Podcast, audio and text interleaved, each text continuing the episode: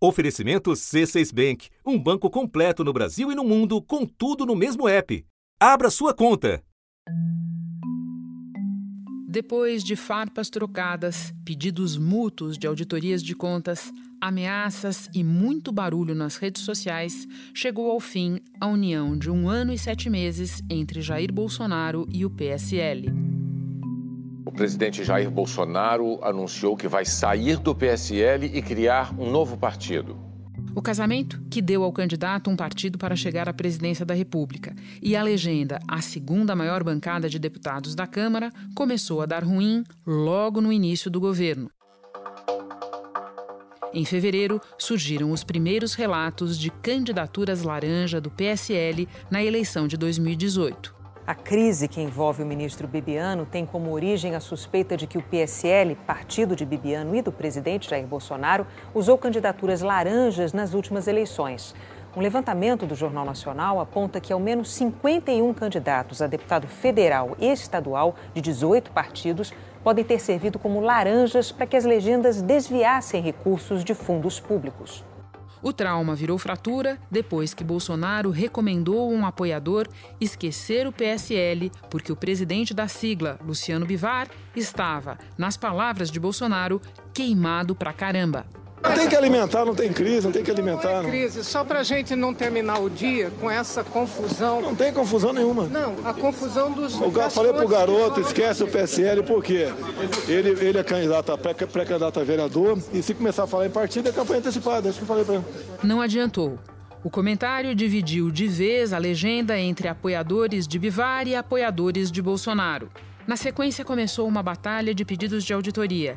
De um lado, das contas do partido de outro, dos gastos do presidente. Nesse pedido, qual é o requerimento feito pelos advogados do presidente? A abertura de todas as contas do PSL nos últimos cinco anos, para que assim. No meio da confusão. Bivar foi alvo de uma operação da PF sobre o caso dos laranjas. A Polícia Federal realizou hoje buscas no apartamento do presidente nacional do PSL, Luciano Bivar, que é deputado federal de Pernambuco. A operação investiga as denúncias sobre candidatos laranjas, aquelas candidaturas de fachada. E o caldo entornou de vez na que ficou conhecida como a Batalha das Listas, quando cada ala tentou emplacar seus representantes no posto de líder do partido na Câmara. O líder do partido diz que o presidente Jair Bolsonaro articula para tirá-lo do cargo. A interferência direta do presidente da República é que quer a minha destituição da liderança do PSL. E diz que quer o filho dele, Eduardo, aqui na liderança, que teria o controle é, de cargos, do, de fundo partidário. No final, venceu Bolsonaro, que colocou o próprio filho no cargo. No centro da briga, 360 milhões de reais dos fundos partidário e eleitoral a que o PSL terá direito no ano que vem. E também tempo de propaganda na televisão. Agora, o presidente diz que vai criar um novo partido a se chamar Aliança pelo Brasil. Bolsonaro anunciou sua desfiliação do PSL, o oitavo partido de sua carreira política, e o nono partido está a caminho.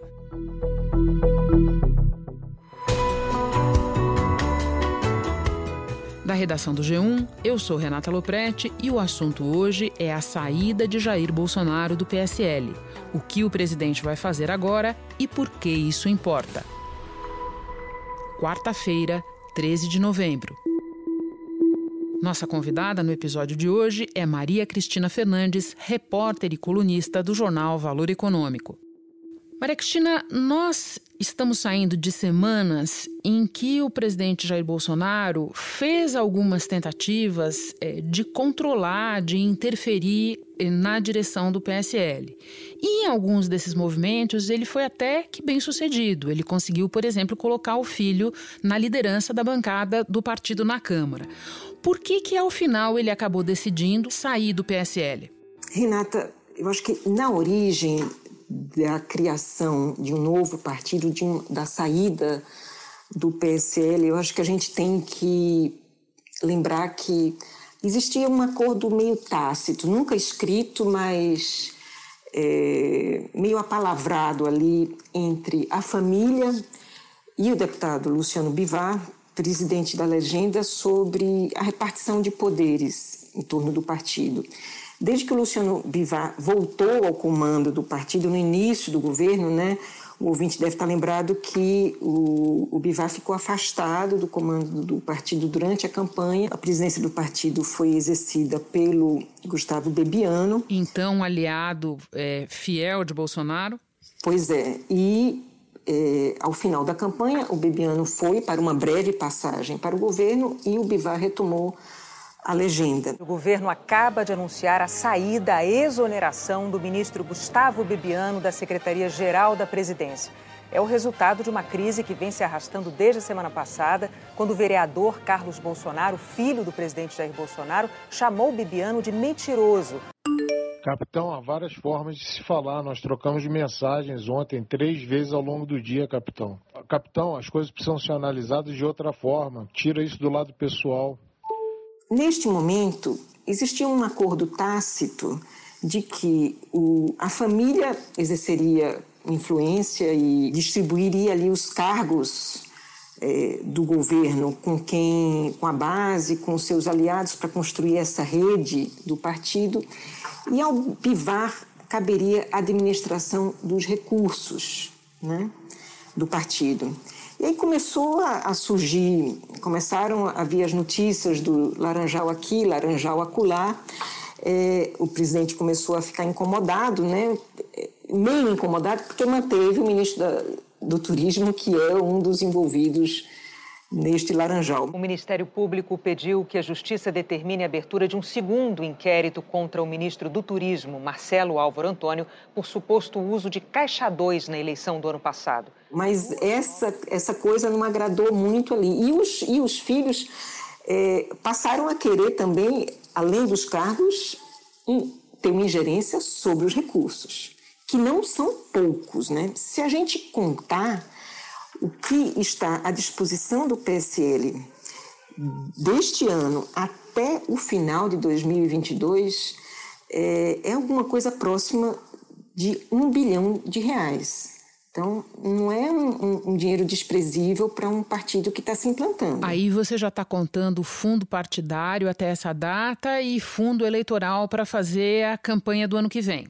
Sim, é, 2020 e 2022 são os anos que o partido terá, de fato, é, mais recursos, porque juntam os dois fundos. Né? Nos anos não eleitorais, ele só tem o fundo partidário. Enfim, você fez uma conta e tudo isso junto está atingindo a casa do bilhão. Para ser mais específico, se a gente considerar que os recursos serão mantidos de acordo com o que está previsto no orçamento, né, que foi previsto no orçamento de para 2020, é, o, o número que eu cheguei aqui é 940 milhões, uhum. né, quase um bi. Então, não, não, é um dinheiro desprezível. E, e aí a família, para montar, agora que o, o, deputado Eduardo Bolsonaro né, foi é, desistiu ou foi desistido da embaixada do Brasil em, em, em Washington. Podem ter certeza que esta não foi uma decisão fácil. Fico no Brasil e com certeza para levantar adiante as bandeiras do conservadorismo e apoiar o presidente Jair Bolsonaro voltou-se inteiramente para o jogo partidário e, e, e os filhos e o próprio presidente da República precisa de uma estrutura partidária azeitada para esta campanha municipal e para a sucessão em 2022.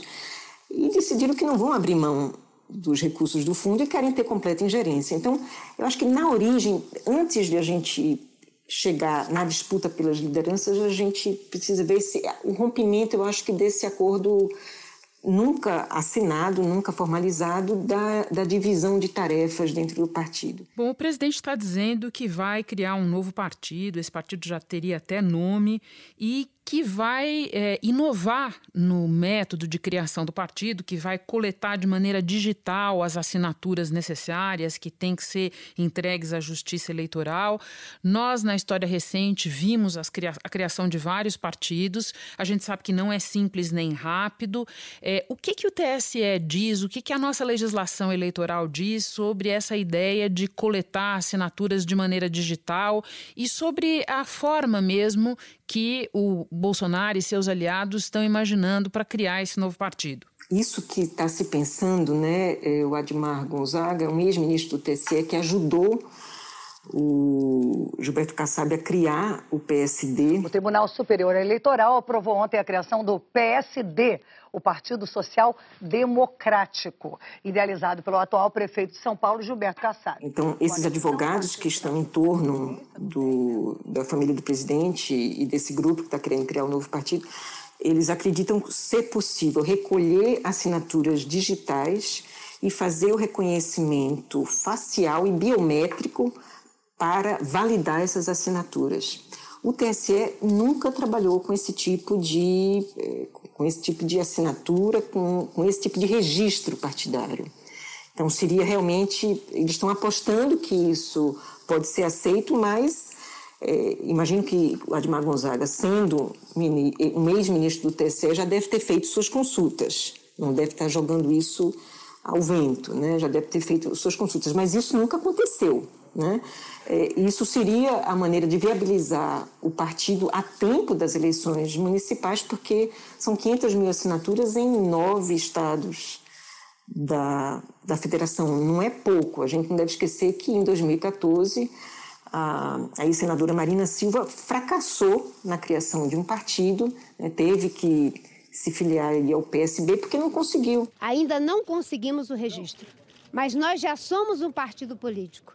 Nós temos representação social em todo o país. E eu acrescentaria, Maria Cristina, mesmo as experiências mais exitosas e rápidas na criação de partido, como a do PSD, do Kassab, que você mencionou, eh, não se deram em tempo tão curto quanto esse que nos separa da eleição municipal, certo? Exatamente. É, é abril, se eu não me engano, a data, né? Que seis meses antes da eleição, que esse partido tem que estar criado, apalavrado e registrado com tudo certo. É um tempo mínimo, né? Bom, deixa eu aproveitar e analisar com você como é que ficam diversos atores é, no momento em que o presidente da República efetivamente ficar sem partido. Para ele, tem alguma consequência? Tem precedente? Como é que é um presidente da República sem partido? Renato, eu acho que se o Bolsonaro não tivesse que é, passar por essa eleição municipal, acho que seria o melhor dos mundos para ele ficar sem partido, porque isso cola, isso combina com essa imagem que ele cultiva tanto desde a campanha de que ele, na verdade, ele não é da política, né? Ele é um ser contra a política, é, apartidário, ele é um, gente como a gente, é um homem do povo, é diferente de tudo que está aí. Né? Ele veio para mudar, porque na verdade ele, ele é contra conchavos, ele é contra esses acordos. Então, essa coisa de ficar sem partido para essa imagem não é ruim. Né? Só que o, o, presidente também precisa de uma estrutura partidária, né? Até porque eu estou pensando aqui no que você está falando, ele mesmo já disse que quer ter candidatos, pelo menos em praças importantes na eleição do ano que vem, né? Sim, é, ele, ele disse que quer, quer trabalhar em pelo menos umas 40 cidades importantes do Brasil, né? Quer trabalhar candidaturas. Entendi. Outros atores, os deputados que decidirem seguir o presidente, o que, que acontece com eles? Vai haver uma briga jurídica grande, importante, né, assim, é, ferrenha, para saber se esse novo partido, de fato, levará o fundo partidário. Né? Para isso, há advogados que dizem que precisa levar pelo menos metade mais um dos parlamentares para que este novo partido leve os recursos que são devidos hoje ao PSL. PSL tem hoje 53 deputados, certo? Certo, teria que levar é, 27 parlamentares para isso, né? E o presidente já tem, já a expectativa é que o presidente tenha isso já, Maria Cristina? O entorno dele diz que ele tem, né? O PSL já admite que pode não ter, é, que o presidente possa vir a fazer a maioria, porque uma coisa eles, eles têm que admitir, esse partido não existiria sem o Bolsonaro e provavelmente, se o, o, o, presidente de fato for bem sucedido na criação dessa legenda, o PSL vai ter que fazer alguma coisa para não virar um PRN do Fernando Collor. Essa, né? era, a minha, que... essa era a minha terceira pergunta para você. É, como é que ficam os atores? O que, que acontece com o PSL? Esse partido que era nanico até outro dia, virou a segunda maior bancada da Câmara e agora pode bem perder metade dessa bancada nessa brincadeira, se não mais, né? Pois é, não, não faltam pretendentes a, a, esse rebotalho aí do PSL. Né? O, o, primeiro dos pretendentes é o DEM, do presidente da Câmara, Rodrigo Maia. Daí você está falando num, em algo como uma fusão? Uma fusão, uma fusão. Né? Tanto o, o, o presidente da Câmara já demonstrou interesse é, numa fusão, quanto o PSDB é, do governador de São Paulo, João Dória, também já demonstrou interesse em, em levar esses parlamentares. O Podemos também que tem uma agenda e tem um discurso bastante convergente com o PSL, é, já tem conversas nesse sentido. Eu acho que vai depender muito das praças municipais, dos acordos e do, do quinhão que for é, acertado ali na divisão de recursos e de poder que for a, acertado entre o presidente dessas legendas que estão interessadas nesse nesse resto de PSL e o presidente da legenda, Luciano Bivar. Esse redesenho partidário que nós estamos, é, sobre o qual nós estamos falando, ainda que pontual, ele pode ter algum impacto no andamento da agenda do governo no Congresso? O PSL tem votado com o governo. Né? Eu acho que não é essa separação que vai mudar a configuração ideológica do partido. O que a gente tem visto é os, os, esses parlamentares mais afastados do presidente da República têm sido bastante agressivos com essa pauta é, milícia. Era início de mandato, eu como faixa branca, ele vira a ponta para o meio do, do, do grupo do PSL e fala Quero saber se vocês, depois de todas as, as notícias sobre o tal do Queiroz, se alguém aqui do PSL vai subir e vai pedir a prisão do Queiroz e o Alexandre Frota caiu. E eu subi e pedi a prisão do Queiroz. Só para lembrar quem nos ouve, Fabrício Queiroz, ex-assessor do hoje senador Flávio Bolsonaro, quando este era deputado é, estadual no Rio de Janeiro, sob o qual pairam todas aquelas suspeitas de operação do esquema de é, é, laranjas e de recolhimento de parte do salário dos funcionários no gabinete. Sim.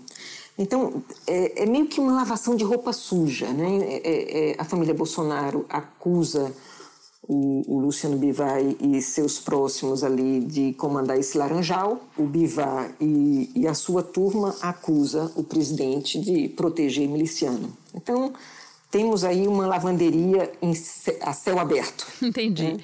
E para as eleições municipais do ano que vem, você vê alguma consequência é, para além de em qual partido estarão os candidatos do presidente Jair Bolsonaro? É, pois é, Renata, eu acho que você tem estrada suficiente na política para saber que quando se aproxima a eleição municipal, é, a gente começa a dizer, né, o ouvinte deve ter ouvido isso várias vezes, que será uma eleição de temas municipais ou será uma eleição nacionalizada. Né? E o que a gente sempre vê é que é uma coisa e outra. É a primeira eleição da era Bolsonaro, então é inevitável que o presidente tenha uma presença e seja um eleitor importante. Né? Nesses municípios em que ele diz que vai trabalhar diretamente e também outros que, querendo ou não, enfrentam os efeitos bons e maus de seu governo. Né? E este governo ainda não conseguiu dar cabo desta massa de desempregados. 12 milhões e meio de brasileiros ainda estão em busca de uma vaga no mercado de trabalho. E tem tomado medidas que não que na verdade indicam que os recursos de educação e de saúde, se não estão reduzidos, podem vir a ficar é inevitável que se trate do que está acontecendo em Brasília, do que, é que o governo federal está falando, fazendo em Brasília nessa eleição municipal. Agora, é, é inevitável também que as pessoas julguem os prefeitos e queiram reeditar seus mandatos ou colocar alguém que faça alguma coisa diferente. Então, a gente vai ver a combinação de duas coisas. Eu acho que é, é, joga também água nesse moinho de uma eleição que extrapola o município, a volta do Lula à arena, se não eleitoral, mas política. Né? E quando eu falo em volta ao Lula, não é essa polarização que tanto se fala de Lula-Bolsonaro, a reedição da polarização de 2018 ou uma polarização de 2022. Eu acho que não é 2022 que está em jogo. O que está em, tá em jogo é a visão de país, é a visão das soluções para o país que os dois partidos, e não apenas os dois partidos, né? Que, que a arena política e partidária como um todo tem a oferecer. Deixa eu aproveitar que você é, mencionou o ex-presidente Lula para te mandar uma pergunta que me ficou por esses dias. Essa discussão, é, esse litígio entre o Bolsonaro e o PSL se arrasta há semanas, pelo menos. E, no entanto, o que está aparecendo um provável desfecho acontece poucos dias depois de o ex-presidente Lula sair da prisão e iniciar uma espécie de embate verbal é, com o presidente Bolsonaro. Veja, esse cidadão foi eleito. Ele foi eleito. Democraticamente, nós aceitamos o resultado da eleição. Esse cara tem um mandato de quatro anos. Agora, ele foi eleito para governar para o povo brasileiro e não para governar para os milicianos do Rio de Janeiro. A grande maioria do povo brasileiro é honesto, trabalhador e nós não vamos dar espaço, né, nem é contemporizar Sim. com o presidiário. Ele está solto, mas continua, é continua, continua com todos os crimes dele nas costas. Tá Alguma coincidência, algum sentido para a gente extrair desse timing, você acha? Talvez não seja de todo coincidência, não. É, o presidente da República ele não se elegeu com a base lulista, mas ele se elegeu comendo a base lulista pelas beiradas. Por exemplo, ele foi no primeiro dia útil pós soltura do Lula, ele foi para o Nordeste. Aí você vai dizer, não, mas estava tava prevista a saída. Tá, tudo bem, numa conjuntura em que a soltura do Lula também estava para acontecer. Né? Ele foi para Campina Grande.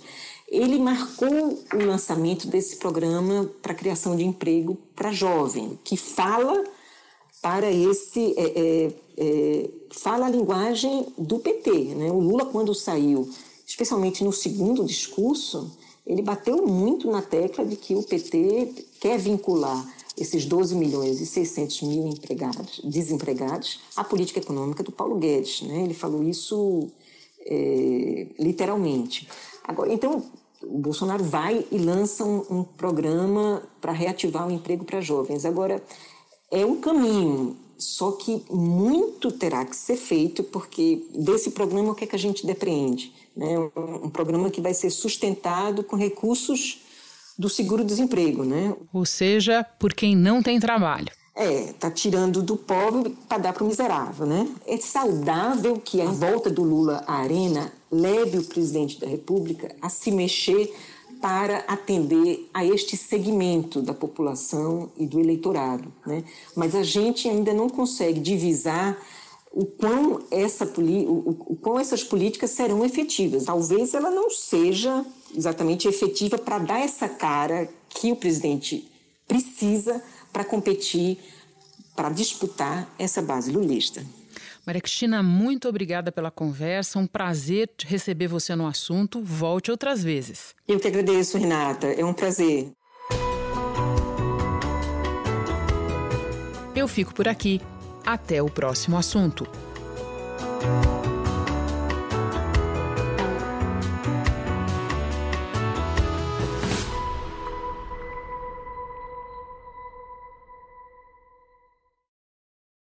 Você no topo da experiência financeira que um banco pode oferecer. Escolha um banco completo no Brasil e em qualquer lugar do mundo. Abra sua conta no C6 Bank.